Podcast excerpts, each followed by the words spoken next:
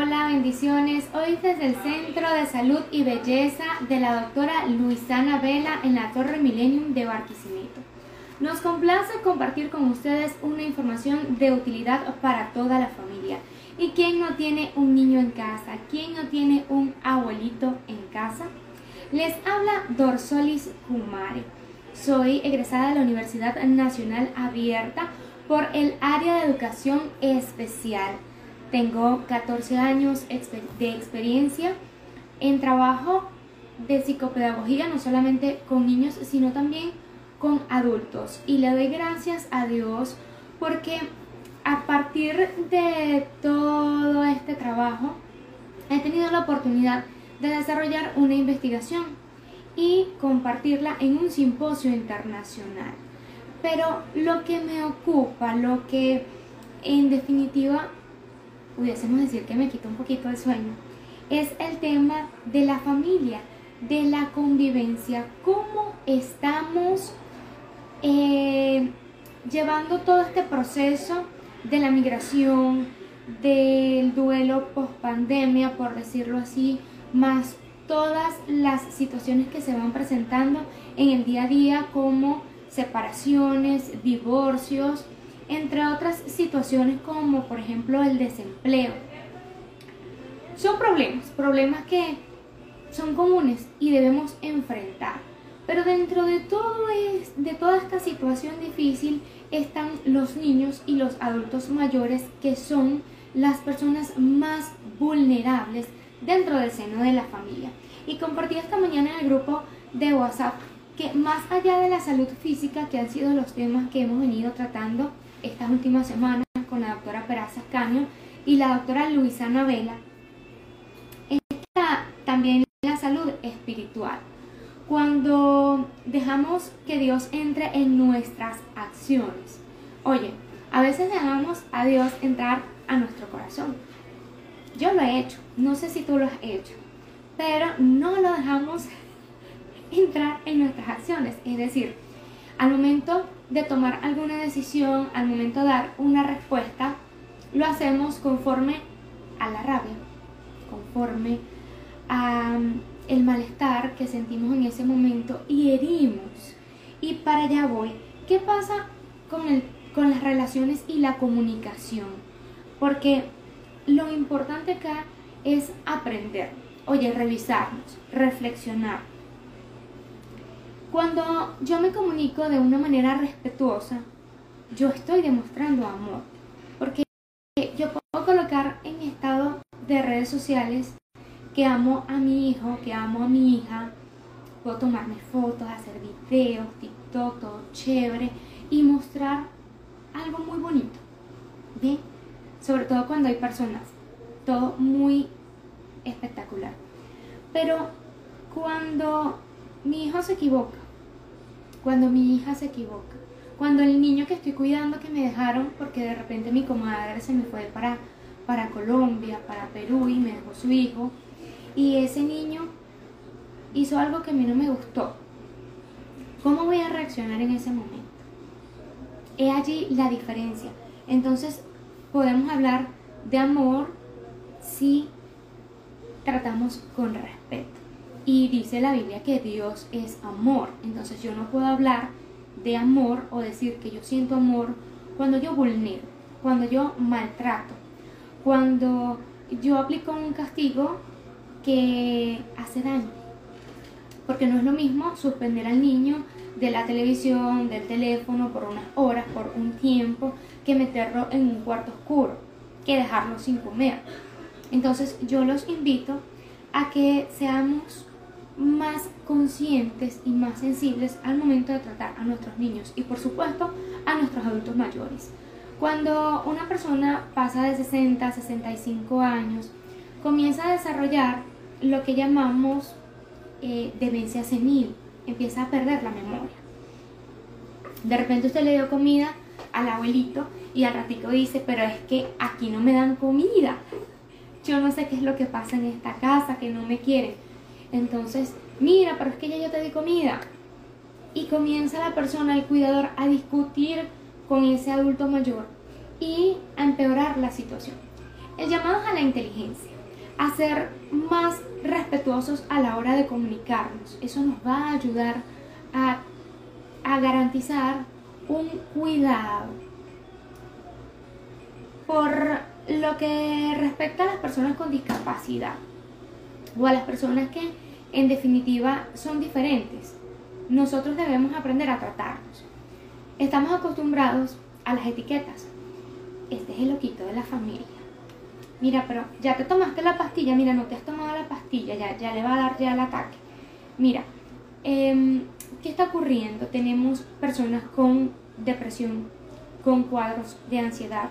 Tenemos eh, personas en casa con bipolaridad diagnosticada con su tratamiento, con esquizofrenia, pacientes neurológicos que padecen de epilepsias, de convulsiones, otras personas que algún problema de personalidad, de mal humor, y ya eso para ellos es suficiente. El tema de la discapacidad es un tema muy sensible para mí, es mi área. De hecho, pueden conseguir en Anchor, Dorsolis Kumare, un audiolibro que se titula simplemente Personas. El que lo quiera le puede enviar el enlace. Debemos aprender a tratar a nuestros pacientes psiquiátricos con respeto, sin discriminación.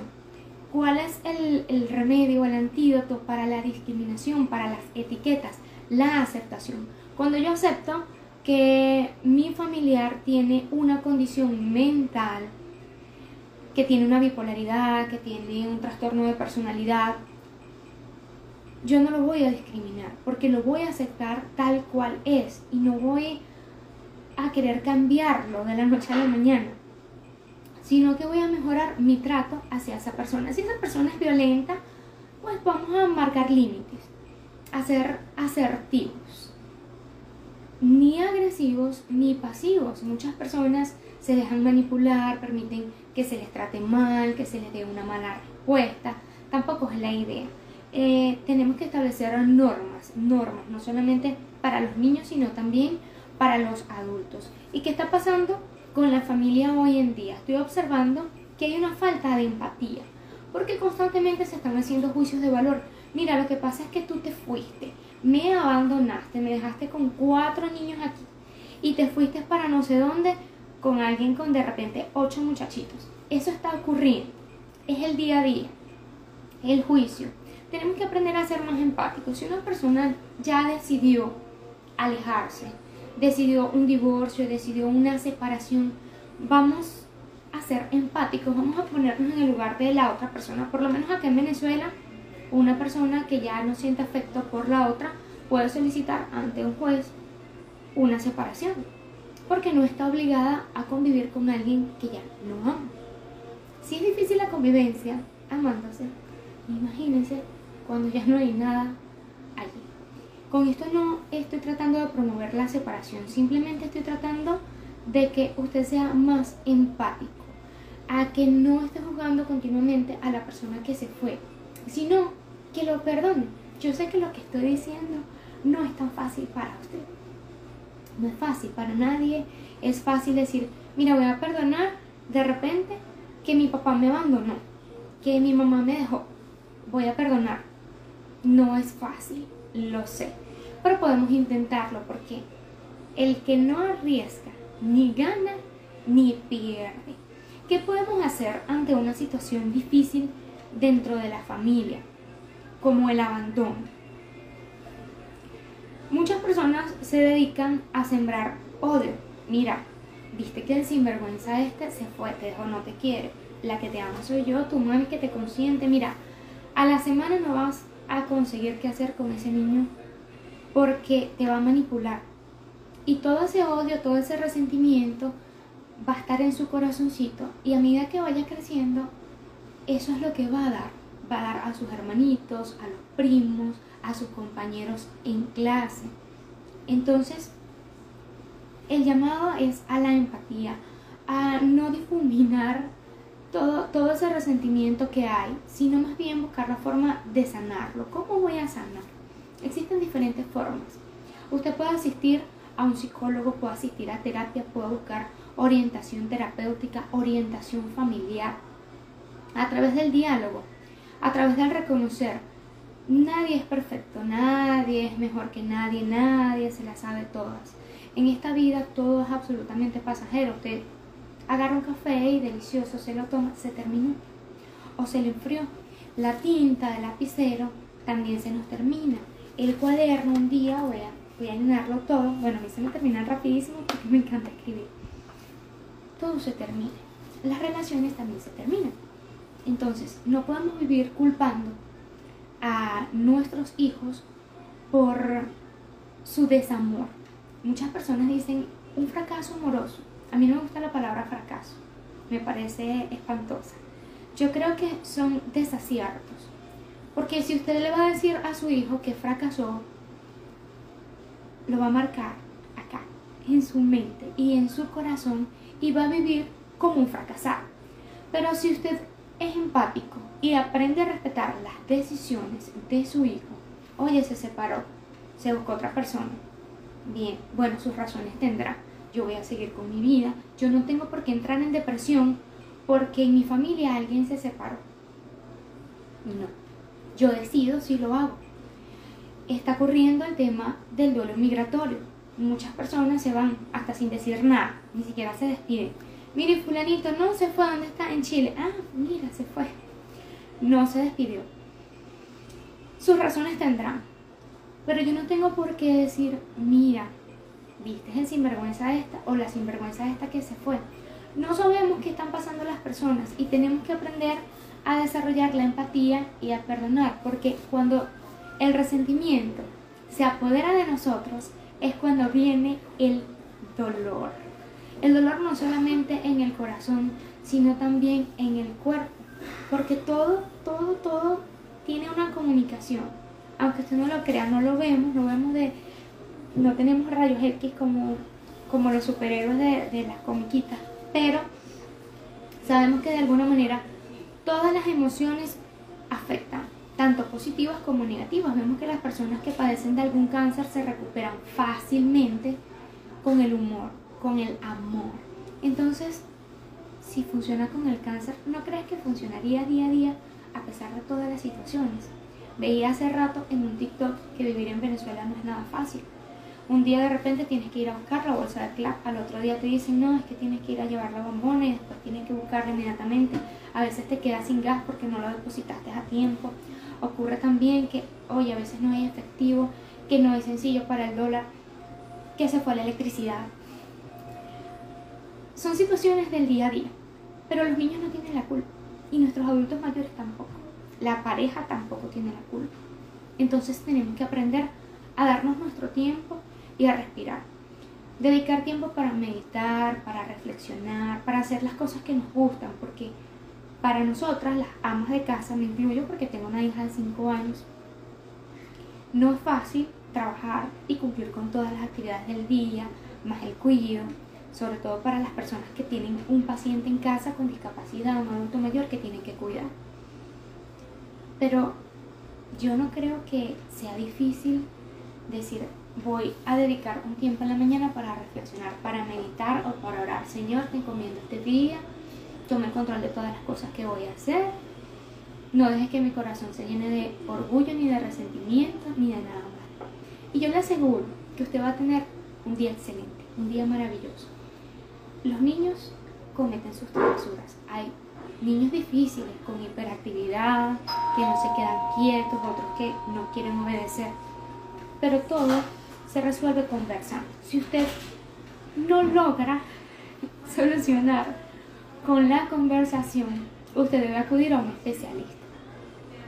Debe acudir a una consulta de orientación familiar. Y, por supuesto, nosotros le vamos a brindar todo ese apoyo que usted necesita. Hemos aperturado este espacio, este live, para que usted pueda, a través de este espacio, plantear sus inquietudes.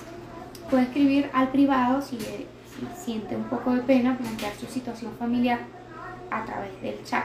Lo puede hacer a privado en el transcurso del día, con muchísimo cariño le estaré respondiendo. Será una consulta de orientación familiar, cortesía del Centro de Salud y Belleza Integral de la doctora Luisana Vela. Este es un nuevo servicio de acá del Centro de Salud y esperamos poder ayudarles. Para cerrar, quiero hacer un énfasis en el tema de la culpa. A veces nos culpamos por situaciones que no son nuestra culpa, como por ejemplo, le dañé la vida a mis padres.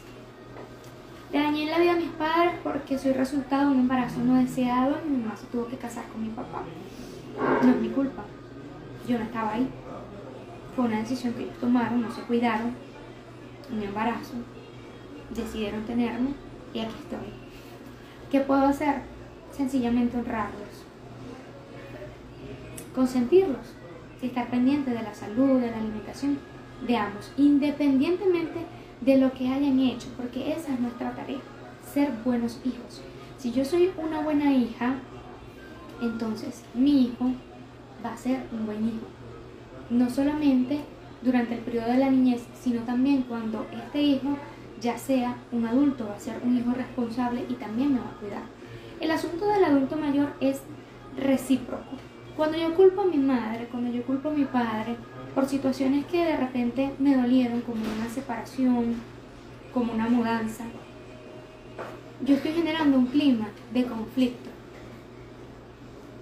y estoy empeorando mi situación. De manera que de nada sirve culpar. En el tema de las parejas también ocurre. Mira que me dejaste por la otra que es más joven o por la otra que es más bonita, qué sé yo.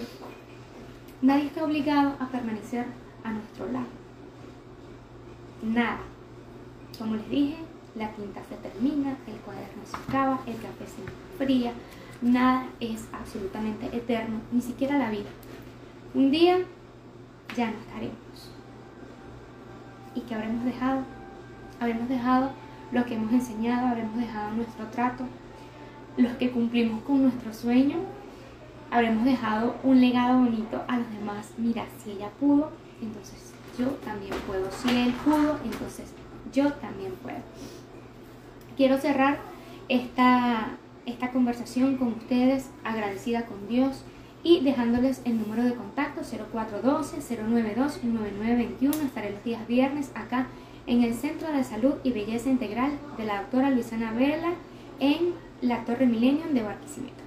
Hasta luego. Cualquier duda pueden escribirme al privado. Dios les bendiga.